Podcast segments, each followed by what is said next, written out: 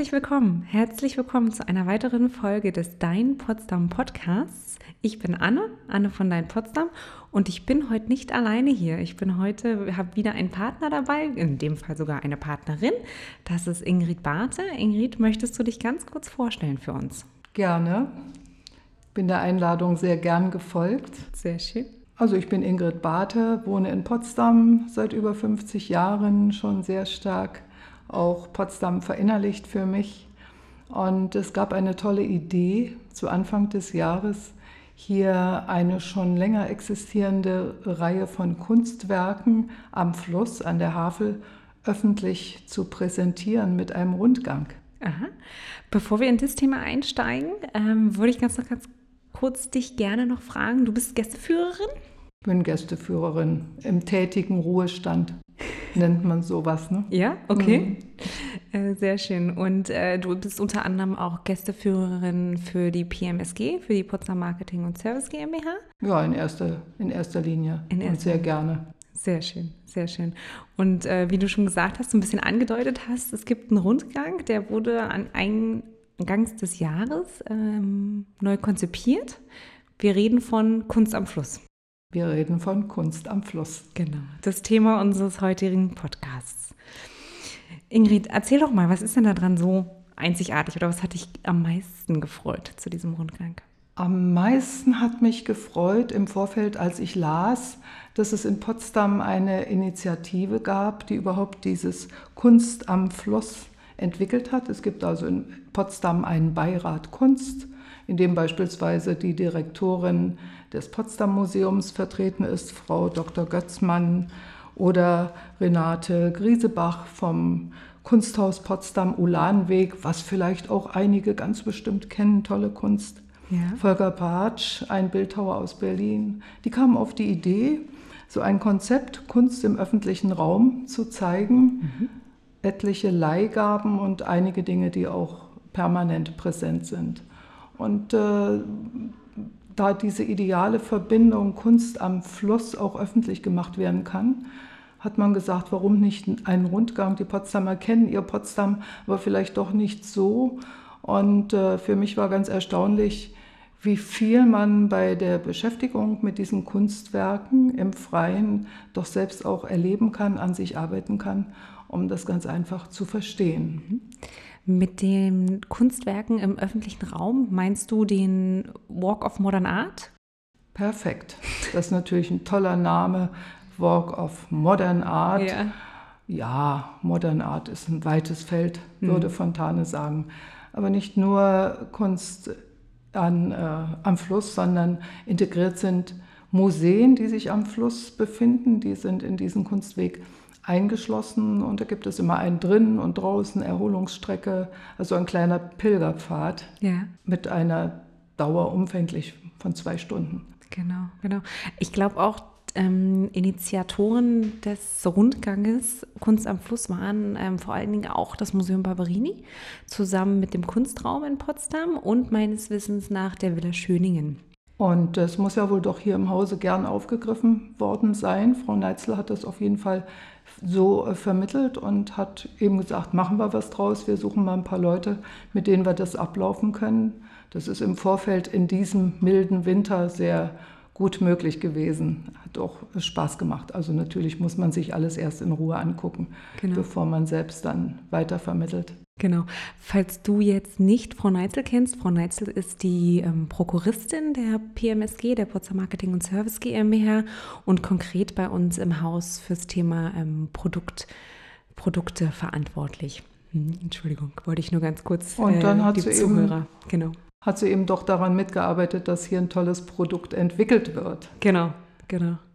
Und ihr seid den dann im milden Winter, wie du gerade so schön gesagt hast, abgelaufen, den Weg. Haben wir gemacht, mhm. drin vom und alten draußen, Markt? vom alten Markt beginnend. Ja. Dann waren wir im Barberini, sind durchs Barberini hindurchgegangen und haben als erstes dann den Jahrhundertschritt, das ist auch in, äh, draußen schon der erste Punkt, wo wir uns versammeln und Kunst im Freien angucken. Aber vorher gibt es ja dann doch im Potsdam Museum, welches sich im alten Rathaus befindet, immer aktuelle Kunstausstellung neben der Dauerausstellung. Und das hat mich besonders fasziniert in diesem Souterrain.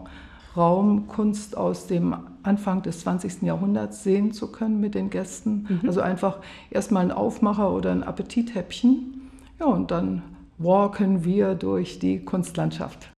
Das bedeutet, ähm, Teil des Rundgangs ist auch gleichzeitig, dass man in das Potsdam Museum mit reingeht? Das ist der Startpunkt. Wir haben es zumindest im Moment so gehalten. Das ist der Startpunkt. Da fangen wir an. Da fing alles an am Alten Markt. Vom Alten Markt aus entwickelte sich Potsdam und da werden wir also ganz kurz informiert über die aktuelle Ausstellung und ja. Okay, okay. Dann geht es weiter entlang der alten Fahrt oder? Ja, man kommt dann durch das Barberini durch und ist plötzlich am Wasser, was äh, Potsdamern sicherlich präsent ist, aber wir haben ja auch Gäste aus der Region, aus Berlin und plötzlich steht man in einer wahnsinnig schönen Kulturlandschaft und das eben alles mit Kunst zu verbinden, ist ja der Sinn auch äh, dieses Pfades, dass man vom Kunstwerk aus die Natur erlebt, beziehungsweise von der Natur aus das Kunstwerk erleben kann. Okay, wie geht es denn dann weiter ähm, bei dem Rundgang? Wir weichen dann ein wenig vom Pfade ab und machen diesen ganz kleinen Anstieg auf die Rückseite der Burgstraße zum früheren Blücherplatz und äh, sehen dann überraschenderweise moderne Kunst, ganz reduziert von einem Bildhauer aus Norddeutschland, aus Hamburg, Jörg Plickert. Und er bringt also in aller reduziertester Form eine Figur, die er nennt Ambos Mundos, zwei Welten, kommt wohl aus dem Spanischen. Zwei Stahlkörper, die aus rostendem Stahl, also aus Cortenstahl geschaffen worden sind mhm. und sehr intensiv, aber man muss natürlich, man muss sich darauf einlassen, Haltung von Partnern demonstriert. Okay. Einer der Partner, also zwei Welten, einer der Partner ist der, der trägt und hält und alles stabilisiert. Und an ihn lehnt sich Partner 2 an, der vielleicht nicht die Stärke hat, aber äh, sehr liebevoll diesen. Standkörper umspielt. Da kann man sich jede Art von Partnerschaft vorstellen. Ja. Ich sehe also zum Beispiel die eheliche Partnerschaft, in, den, in der sich unterschiedliche Temperamente natürlich auf diese Art sehr gut darstellen lassen und auch ergänzen. Ich habe sehr lange darüber nachgedacht und es ist dann plötzlich Platz der Knoten natürlich, es ist so ja. in der Lebenswelt. Also es ist sehr, sehr äh, reduziert, noch keine abstrakte Kunst, sondern mit reduzierten Mitteln dargestellte menschliche Haltungen. Okay, okay. Von dort aus, also wir sind jetzt entlang der Havel. Ja, wir sind so ein bisschen den Wiesenweg hinaufgegangen mhm. und äh, stehen also im Rücken von drei äh, großen Wohnbauten, von dominanten Wohnbauten, haben aber die Havel immer im Blick. Okay. Ja, und dann gibt es seit März diesen Jahres eine Ergänzung an diesem Pfad von äh, einer Frau Hamberg. Ja. Großartig. Sie ist äh, ja. 75 geboren, junge Künstlerin. Okay. Und äh, sie ist Bildhauerin und ja. stellt hier wieder menschliche, menschliche Haltensweisen dar. Eine Bronze, die sie aufgestellt hat, der Berserker. Stella Hamberg also, überlebensgroß, eine Bronze, die ähm, das Widersprüchliche auch im Menschen sehr gut gefasst hat. Sie wird ja total äh, hoch gehandelt, fast nach Rodin. Ganz ja. großartige Bildhauerin, unbedingt hingehen und hier zum einen diese Glätte und die Humanität im Gesicht und dann das Wilde im Körper, das Animalische, was einen irgendwann immer mal überkommt. Und auch da muss man sich auf die Skulptur einlassen, mhm. Dass irgendwann etwas aus dem Körper herausgeschleudert werden muss oder herausgerissen werden muss. Das zeigt sie also mit ganz großer Klarheit. Mm, und auch dieser, dieser Gegensatz von Bewegung auf der einen Seite und Stauchung in der Oberfläche. Alles, was äh, positiv ist, ist glatt dargestellt und alles, was positiv und negativ, also in meinem Sinne eben negativ wild ist, ist äh, in der Oberfläche sehr robust.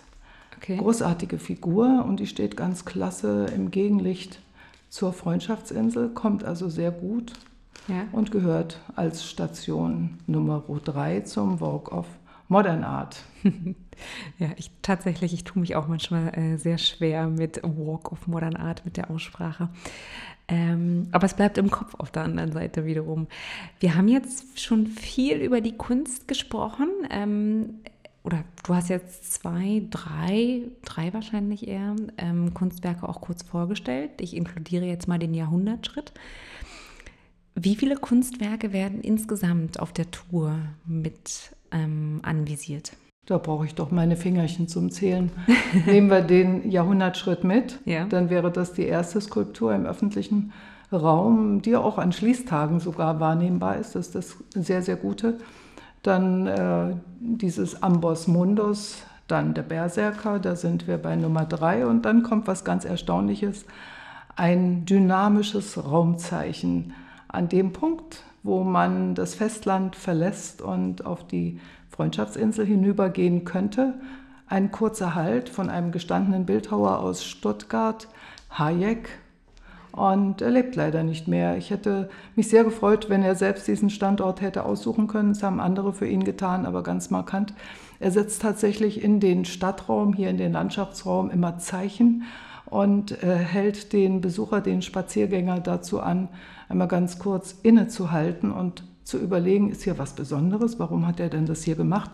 Und siehe da, es sind immer hochinteressante Landschafts- oder Stadträume, auf die er in, den, in diesem Moment aufmerksam macht. Okay. Es äh, ist direkt an der alten Fahrt ja. postiert. Die alte Fahrt hat ja so einen ganz kleinen konvexen oder konkaven Schwung, wie man es nimmt, und es blättert sich ganz großartig die Uferzone der alten Fahrt mit den Gebäuden neben dem Barberini und äh, der Nikolaikirche auf. Und da bleibt man doch stehen. Ja. Oh, farblich sehr intensiv gestaltet und monumental auch. Intensives Blau, das verbinde ich natürlich mit dem Blau der Havel, denn wir sind Kunst am Fluss. Das äh, Knallrot kommt aus der Erde, das ist für mich Glut, also die, die Basis hat er rot gestaltet. Okay. Und dann kommt eben aus dem Himmel, aus dem Überirdischen das Gold der Sonne, drei Farben in einer Skulptur, absolut abstrakt gestaltet, großartig, aber man muss sich darauf einlassen, ein wenig stehen bleiben und überlegen, was könnte denn hier sein, warum gehst du eigentlich hier nicht weiter, warum wirst du angehalten zu schauen. Es ist zum einen die Freundschaftsinsel, absolut, auf die ja. man gerne hinübergehen kann und mhm. dann eben dieser fantastische Blick an der alten Fahrt, der sich dort auffädelt. Okay. Das wäre Nummer vier. Ne? Nummer vier. Nummer fünf? Nummer fünf ist, äh, ist äh, das Bauwerk schlechthin als Kunstwerk. Wir laufen dann doch, äh, wenn möglich, bei gutem Wetter ein Stück an der Havel entlang, kommen zur früheren Heiliggeistkirche, ja. kommen an der alten Potsdamer Stadtmauer entlang, die ja. noch in Relikten besteht, kommen am wiederaufgebauten Wassertor eine Privatinitiative und äh, mit hereinführendem, sprudelndem Havelwasser in den Kanal. Mhm. Das ist also immer so ein Aha-Erlebnis, was die Gäste für sich dann in Anspruch nehmen können. Laufen dann ein kleines Stück um die Feuerwehr herum und siehe da, wir sind unter der Humboldtbrücke mhm. und da zeigt sich ganz großartig die Kunst der Lichtspiegelung. Ja, eine Lichtinstallation, richtig? Mhm. Ist äh, von Rainer Gottemeyer. Ja. Der lebt ganz in der Nähe von Potsdam in Fahrland. Er hat uns ja mit tollen Sachen schon auf der Havel, Lichtinstallationen auf der Havel überrascht und hat hier wirklich einen Kunstgriff getan. Auf der Rückseite, der Unterseite der Humboldt-Brücke hat er geometrische Formen zusammengestellt, gestreckte und gestauchte Rechtecke, die beleuchtet sind und sich in der Havel spiegeln. Und die Havel macht was mit dieser Reflexion von Licht. Die bewegt das laufend. Es ist äh, vielleicht bei Sturm schwer zu erfahren, aber wenn ja. sie so ruhig dahin fließt, hat man diese Spiegelung auch an hellen Tagen, denn man ist ja durch die Brücke im Schatten und äh, ja, bei, in der Nacht natürlich sowieso die große Überraschung.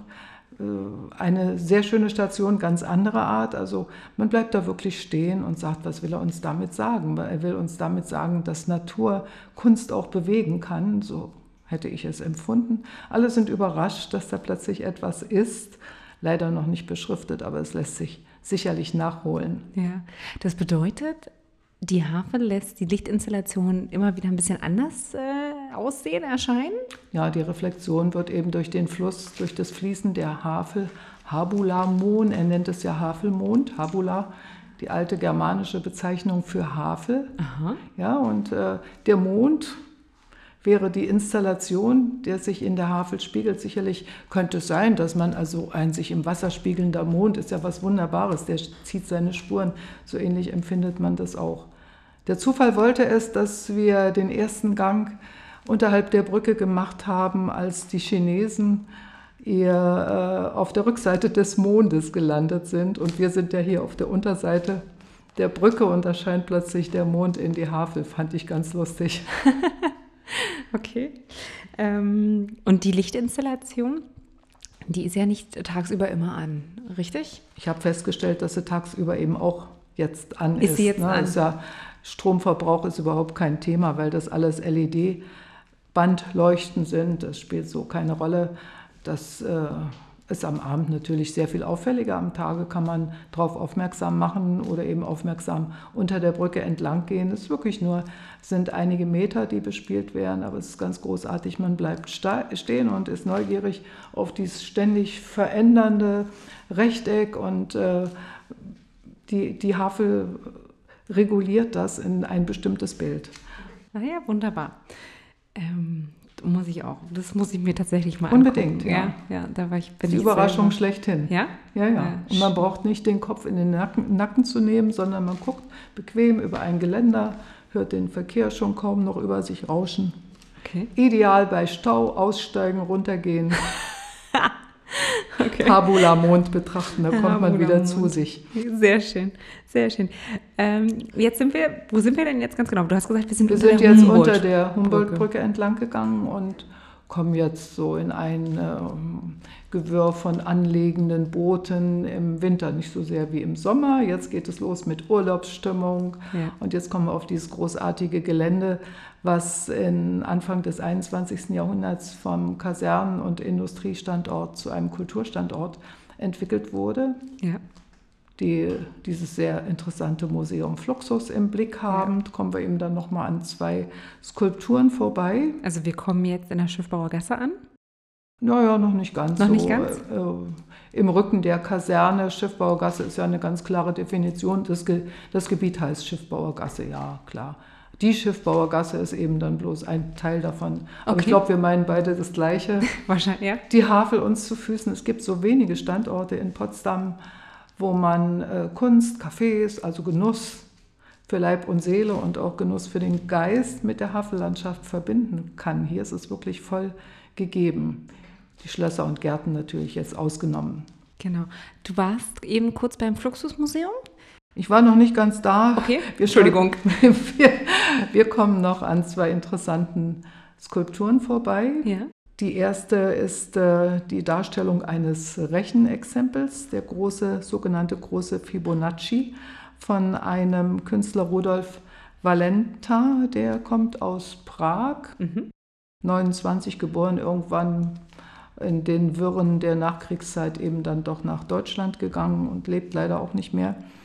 Ähm, Und der hat den Rechenkünstler aus dem 12. Jahrhundert zitiert. Es gibt äh, also eine Rechenreihe oder eine Zahlenreihe, die er entwickelt hat, die man auf Anhieb vielleicht nicht sofort versteht. Aber ich hatte da auch schon ein sehr, sehr schönes Erlebnis. Ich werde mal beginnen, diese Rechen, diese, dieses Rechenbeispiel zu zitieren. Ganz einfach. 1 plus 1 ist 2, plus 1 ist 3, plus 2, also immer das rückwärtige Ergebnis hinzufügen. Und äh, die ähm, plus äh, 2 ist 5, plus 3 ist 8 und so weiter. Okay. Das geht bis in das Unendliche. Also man hat 1 plus 1, nimmt 1 dazu, sind ja 2. Und äh, dieses hat er entwickelt. Ich nenne das der Sprung über die Grenzen. Wir sind gelandet bei 34 Einheiten, egal ob eine Einheit ein Zentimeter oder, oder äh, ein Zoll ist oder wie auch immer. Es ist sehr gut nachzuvollziehen. Schüler sind ganz begeistert, begreifen das sofort. Man kann auch herantreten und kann das plastisch vorstellen. Und ich hatte neulich eine Italienerin, die natürlich Ja. der Fibonacci ein Rechenkünstler sofort ein Begriff war. Ich brauchte gar nichts zu sagen. Hurra, Fibonacci, 1 plus 1 ist 2, plus 1 ist 3, plus 2 ist 5, plus 3 und das ging ruckzuck war sie bei 34 und kam dann ganz schnell über die Grenzen. Das hat mir sehr gut gefallen. Uns ist er vielleicht nicht so gegenwärtig, aber in Italien okay. ist es ein Begriff. Hört sich Aus ja Stahl gearbeitet, unbedingt angucken. Ja. Hört sich gerade auch schon wieder etwas in Richtung Italien in Potsdam zu dem Jahresthema irgendwie so ein bisschen an. Bin ich noch gar nicht drauf gekommen. Finde ich aber großartig. Natürlich. Ja, klar, auch das, ne? Passt, passt gerade ja, irgendwie auch sehr ja, gut zusammen. Ich muss sagen, für mich, ich bin ein sehr visueller Mensch. Ich glaube, ich müsste es tatsächlich sehen, gerade wenn es um Thema Zahlen geht. Ähm, aber warum nicht, ne? Und genau deswegen reden wir hier heute darüber, genau. dass man sich danach auch vielleicht angucken kann. Da kommt man sehr schnell dahinter. Okay. Das ist ganz gut gemacht. Es ist meiner Meinung nach sogar noch erläutert. Der Künstler, also ein Tscheche, und er hat dieses Rechenbeispiel, die Zahlenfolge einfach aus, der, aus dem Mittelalter aufgenommen. Ja. Das, äh, okay. Und interpretiert. Mhm. Da sind wir immer noch nicht im Fluxus. Immer noch nicht. ja, man kann sich das aussuchen, aber bleiben wir mal bei der Kunst, die im Freien sich präsentiert. Da gibt es dann einen Künstler, Herbert Mehler, der kommt aus der Nähe von Fulda, betreibt dort gemeinsam mit seiner Frau ein Atelier, macht sehr viel Stahl. Skulptur und hier auch wieder in äh, diesem rostenden Stahl und nimmt das Organische vom Pflanzen vielleicht auf, nennt es Spola. Ich habe es übersetzt als Spule, wenn man also so eine ähm, konkav und äh, konvex gestaltete organische Figur in Stahl, die er völlig auflöst. Und die Gäste sehen sofort da drin eine Blüte oder einen Blütenstand.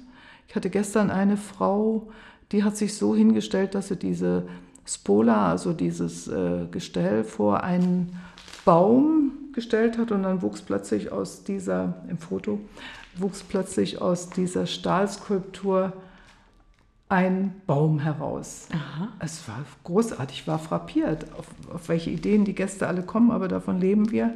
Wir wollen ja auch wissen, wie es ankommt und es kommt ja. immer ganz großartig an. Also die Fantasie der Gäste wird dort noch mit multiplizierend einbezogen. Sehr schön.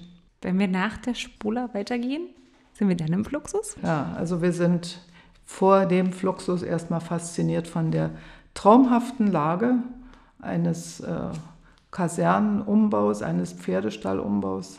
Ja. Und äh, man ist direkt mit der Natur in Kontakt. Und alles bewegt sich. Fluxus heißt bewegen, sich fortbewegen. Es ist also eine internationale Kunstbewegung, die sich Anfang der 60er Jahre entwickelt hat. Das Interessanteste war, dass beim ersten Auftritt dieser Fluxusgruppe 1962 war das in Wiesbaden in einer Konzerthalle die Künstler sich zu einem Flügel bewegten und diesen erstmal zerlegt haben.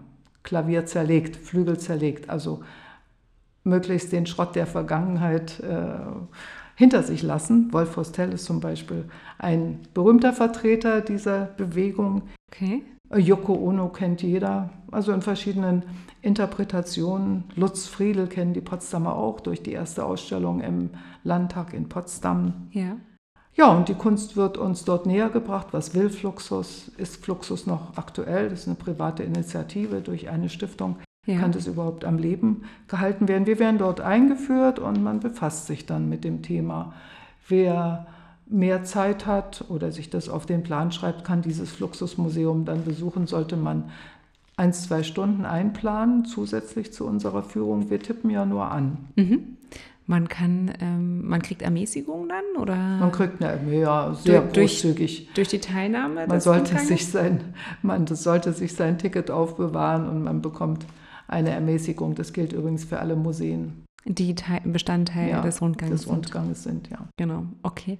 Ähm, du hast gesagt, äh, wir sind äh, im Bereich der ehemaligen Kasernen und Pferdestall, hast du gesagt, für, den, für das Fluxusmuseum.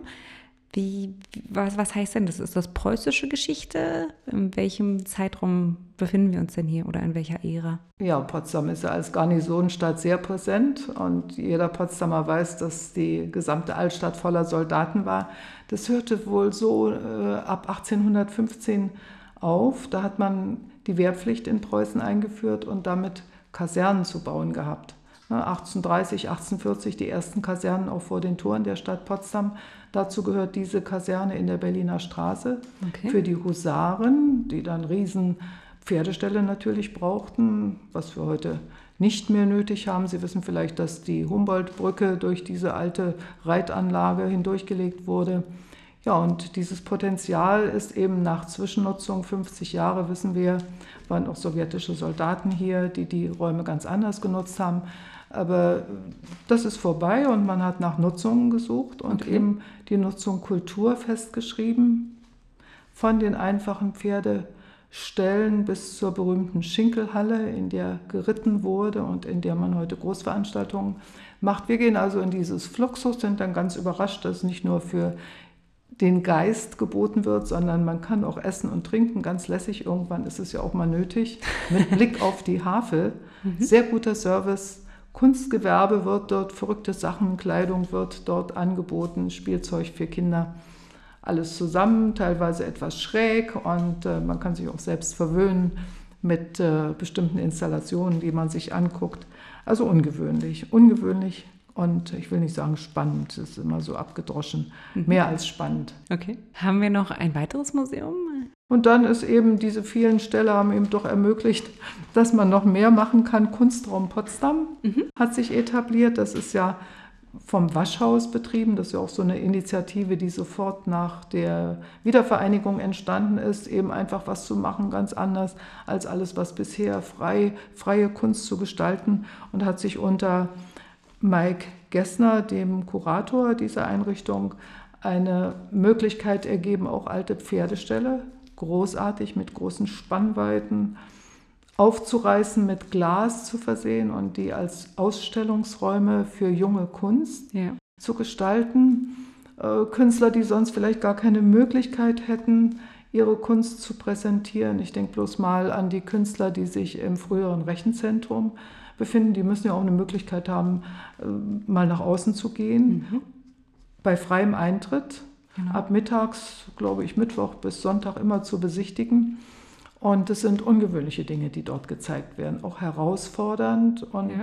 stark nachdenklich machend. Ja. Alle Vierteljahre mindestens eine neue Ausstellung. Mhm. Das hat mich sehr überzeugt, auch die Qualität der Räumlichkeiten, ja. ganz großartig. Und es ist also auf einem Innenhof, von einem Innenhof aus zu erreichen, man darf auch keine Scheu haben. Neugier ist was ganz Wichtiges und man kann ja nicht mehr als abgewiesen werden. Hier werden sie nicht abgewiesen, die Gäste. Ja, ja sehr schön, sehr schön. Ja. Kunstraum sieht man auch, wenn man tatsächlich mit dem Auto vorbeifährt. Wenn man die äh, Humboldtbrücke runterfährt, sieht man es auf der rechten Seite, sieht man, hat man einen kleinen Einblick in den Kunstraum. Also sehr, sehr schön gelegen und absolut äh, freier Eintritt, spannende Ausstattung, kann ich auch nur so wiedergeben. Wie geht's denn dann weiter, liebe Ingrid? Dann holen wir erstmal Luft und präsentieren unseren Kulturstandort. Mhm. Wenn es die Zeit ermöglicht, wirklich gerne um dieses seit 2006 existierende Theater herumgehen, auch die Verbindung von Kunst und Natur, von Bauwerk und Natur zu präsentieren. Babelsberg blättert sich auf ja. mit seinen Schlössern, Türmen und Gärten und dann eben dieses wunderbare Theater von Gottfried Böhm, dieses äh, mit Schalen überdeckte Theater, was so, ich sehe immer drei, vier Hände da drin, die die Kunst schützen, großartig der Landschaft gegenüber geöffnet. Da kann man herumgehen und kommt eben dann noch zu einem sehr, sehr ernsten Thema und das ist auch der Abschluss unseres Rundgangs. Bevor man zum Theater kommt, äh, hat man eine beflaggte Wand, die mit einem Flugschiff, Flugschiff, ne, das ist ja schon die Ironie, äh, die in diesem Wort liegt, von Peter Rohn geschaffen, am Reisebüro der DDR in der Yorkstraße, Ecke Platz der Einheit. gab es mal ein Reisebüro. Okay. Das ist Ende der 60er Jahre gebaut worden und ist äh, 76 geschmückt worden mit diesem Flugschiffentwurf Peter Rohn, Ausführung Christian Röhl, auch jedem Potsdamer ein Begriff und so ein bisschen stachelt der Rohn ja rum und sagt, eigentlich würden wir sehr gerne irgendwo hinfliegen oder mit dem Schiff auch uns bewegen, aber hm. Reisebüro, was bietest du uns? Und er bringt also in ähm, Gestalt von Vogel und Fisch und Flugzeug und Schiff vier Dinge übereinander, die er dann Flugschiff nennt. Aus ah. Stahl. Und äh, beim Abriss dieses Reisebüros, ja. an der Ecke ist jetzt die Volksbank, präsentiert, blieb das erstmal liegen und hat dann einen sehr angenehmen Platz mit Weitsicht erhalten im Kunstzentrum Schiffbauergasse. Okay. Ja, das ist damals doch in DDR-Zeiten schon sehr mutig gewesen, auch baugebundene Kunst zu machen, die ein bisschen mehr zum Denken anregt, also sehr ja. in die Tiefe geht. Ja. Ist ihm aber gut bekommen, Peter Rohn. Gibt es immer noch den Mann, 85 okay. Jahre, ganz toll, okay. immer noch aktiv. Interessante künstlerische Freiheit an der Stelle, ja, zum Thema DDR-Reisen, ja. Reisebüro. Ja. Sehr schön, sehr schön, ja. Theater hast du gerade gesagt? Du meinst das Hans-Otto-Theater? Hans-Otto-Theater, natürlich. Genau, genau. Sehr, sehr markantes Gebäude innerhalb, äh, auf jeden Fall der Schiffbaugasse und innerhalb Potsdams. Ähm, wir sind, sind wir mit dem Hans-Otto-Theater schon am Ende des Rundgangs oder geht es dann noch Richtung Klinikerbrücke weiter? Wir wollen ja noch zur Klinikerbrücke und haben uns ausgedacht, um die Fortbewegung etwas zu beschleunigen, dass wir auf jeden Fall das letzte Stück mit der Straßenbahn fahren. Da ja. muss der Reiseleiter immer auf die Uhr gucken, kriegt er aber ganz gut hin, aller 20 Minuten. Und wir haben aber, bevor wir in die Straßenbahn einsteigen, noch ein sehr markantes Bildwerk, eine Skulptur von einem Künstler, der leider vergangenes Jahr auch verstorben ist. Hermann Dirk van Dodewert, der sich Armando, Armand nennt und einen Krieger gestaltet hat, den er auch Armando nennt okay. eine Skulptur, die äh, sehr stark ermahnt in diesem Kasernengelände. Man ist ringsum umgeben von früheren Kasernen, Offizierscasino, wie nah doch die Gefahr immer noch ist und äh, dass Themen wie Krieg und Gewalt immer noch präsent sind. Dieser ja. Mensch, der in seiner ganzen Versehrtheit so einen letzten Schrei vielleicht zum Himmel tut und sich noch einmal streckt mit allerletzter Kraft, aber sein Ende ist eben doch unausweichlich. Das kommt sehr gut in dieser Skulptur, die auf einem Sockel steht, zum Ausdruck. Ja. Großes Geschenk ja. von dem Herrn Dodewert an uns. Vielleicht auch eine Leihgabe, ich hoffe, aber er steht so gut und er wird auch fertig mit diesem großen Raum, auch mit der Beziehung zum Wasser, dass er uns erhalten bleibt. Hm. Tatsächlich haben wir den Krieger auch abgebildet in unserem Magazin ähm, Potsdam, die Insel großer Gedanken. Ähm, da wird er auf einer A4-Seite tatsächlich abgebildet, der Krieger, unter dem ganzen Thema kluge Köpfe und ähm, Potsdamer Geschichte letztendlich. Dann hast du gesagt, steigen wir in die Straßenbahn ein. Das bedeutet, Bestandteil des Rundgangs ist auch gleichzeitig das ÖPNV-Ticket? Perfekt. Und äh, ist natürlich immer wetterabhängig. Bei schlechterem Wetter kann man auch bereits von dem dynamischen Raumzeichen von Hayek, also Nähe Freundschaftsinsel, den kurzen Weg nehmen zur Berliner Straße und okay. kann bis zur Humboldtbrücke fahren, um dann unter der Humboldtbrücke sich wieder den Habula-Mond anzugucken. Da muss man ein bisschen gucken, wie sind die Leute ja. zu Fuß, aber es ist also beides auch möglich in der gleichen Zeit. Ja, und dann nutzen wir natürlich unser perfekt und minutiös fahrendes ÖPNV-System, Straßenbahn 93, doch, das klappt. Super. Ja. Und dann fahren wir Richtung Kliniker Brücke. Das ist Endstation. Genau. Und mhm. ich gehe davon aus, wir gehen dann in die Villa Schöningen. Na, ich stehe ganz gern kurz vorher noch vor dem von mir hochgeschätzten Wieland Förster, der ja zum 10. Jahrestag des Mauerfalls diese Skulptur Nike, die Sieges- oder Friedensgöttin, ja. auf der Südseite der Berliner Straße und auf der Potsdamer Seite der Kliniker Brücke mhm. uns geschenkt oder verkauft hat. Auf jeden Fall steht sie dort mhm. ganz groß und eben auch nochmal zeigt, zerstört werden und trotzdem Sieger bleiben, seine persönlichen Lebenserfahrungen dort mit hineinbringt. Auch eine Skulptur, wo man schon einen Moment stehen bleiben kann Ja. und diesen verletzten Siegesengel, der aus seiner, äh, aus seiner Schmach eben aufsteigt. Kann man auch nochmal wahrscheinlich schön nochmal was zur Geschichte auch Potsdams sagen an der Stelle, oder? Ja, ja.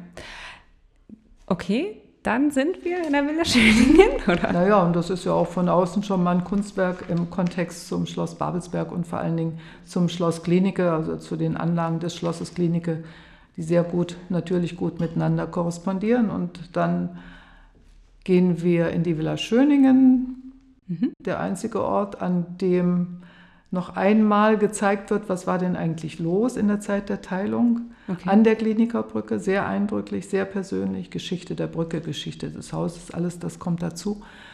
Grenzanlagen gezeigt werden in ihrer ganzen Brutalität und dann eben auch die Behaglichkeit, wie sehr man sich auch mit, dieser, diesem Thema Mauer, Behaglichkeit in Anführungsstrichen, arrangieren musste, aus dem Fenster gucken und dann vor der Nase die Mauer haben. Das trifft nicht für Potsdam zu, sondern für Berliner Situationen. Das ist sehr schön gezeigt. Der Austausch, die immer wieder zitierten Austausche auf der Klinikerbrücke Der Agentenaustausch. werden, Mhm. werden dort nochmal thematisiert. Das kann man sich in einem Film angucken und immer wieder und immer wieder, weil so, es ist unglaublich, man geht heute durch diese friedliche Landschaft hindurch, Ja. passiert diese Brücke und es war eben doch viele Jahrzehnte für uns gar nicht möglich. Ja, und dann hat man sich damit arrangiert und dann gibt es Ausstellungen in dem Haus. Matthias Döpfner hat da das Haus äh, für Ausstellungen auch in der oberen Etage möglich gemacht. Wenn, selbst wenn es keine Ausstellung gibt, lohnt sich der Besuch der ersten Etage wegen dieser zauberhaften Ausblicke. Lené lässt grüßen, dieser wunderbaren Sichtachsen, die sich von der Villa Schöningen in die Landschaft ergeben. Mit Ausstellungen natürlich. Drei Sterne sind immer moderne Kunstausstellungen. Bei unserer ersten Tour hatten wir das große Glück, noch das Bühnenbild äh, von Lohengrin, Original Bühnenbilder, Kostüme von Lohengrin zu sehen, sehen zu können. Das war natürlich ein großes Geschenk. Und äh, ja, jetzt gibt es eine weitere Ausstellung. Sollte man sich nicht entgehen lassen und ist natürlich im Preis, wenn man die öffentlich geführte Tour bezahlt hat, integriert. Ja. Der Besuch der Villa Schöningen, Kunstausstellung, Sockelgeschoss, beides. Und im Sommer bietet sie natürlich tausend Möglichkeiten, sich im Garten aufzuhalten, sich zu erforschen. Und das ist dann auch der Schlusspunkt unserer kleinen Wanderung und Fahrt durch die Potsdamer Kunstlandschaft. Also ich fasse nochmal ganz kurz zusammen. Wir haben über den Rundgang, den öffentlichen Rundgang gesprochen, Kunst am Fluss. Ähm, der beinhaltet den Walk of Modern Art, Eintritt in mehrere Museen oder zumindest ein ku- kurzes ähm, Schmackhaft machen der verschiedenen Museen, die wir in Potsdam zum Thema Kunst finden. Wir nutzen den ÖPNV. Wir laufen entlang der Havel und der Rundgang findet immer einmal im Monat statt. Richtig? Am ersten Samstag im Monat. Genau, am ersten Samstag im Monat. Und wenn wir dir jetzt Geschmack gemacht haben auf den Rundgang, lieber Zuhörer, dann äh, melde dich doch mal bei uns. Da kannst du Ingrid oder einen der weiteren Gästeführer der PMSG ähm, mit begleiten und wir erzählen dir mehr zum Thema Kunst am Fluss. Ingrid, vielen, vielen Dank für die ausführliche Beschreibung des Rundgangs. Das hat mir sehr viel Spaß gemacht. Und ähm, ja, einfach nur danke. Ich wünsche dir alles Gute und auf Wiedersehen. Auf Wiedersehen. Ich bedanke mich auch für die Gelegenheit, Sehr gern. die Tour hier noch einmal vorstellen zu können. Würde mich über weitere Akzeptanz und über das Fortführen über die Jahresgrenze hinaus Ja. sehr freuen.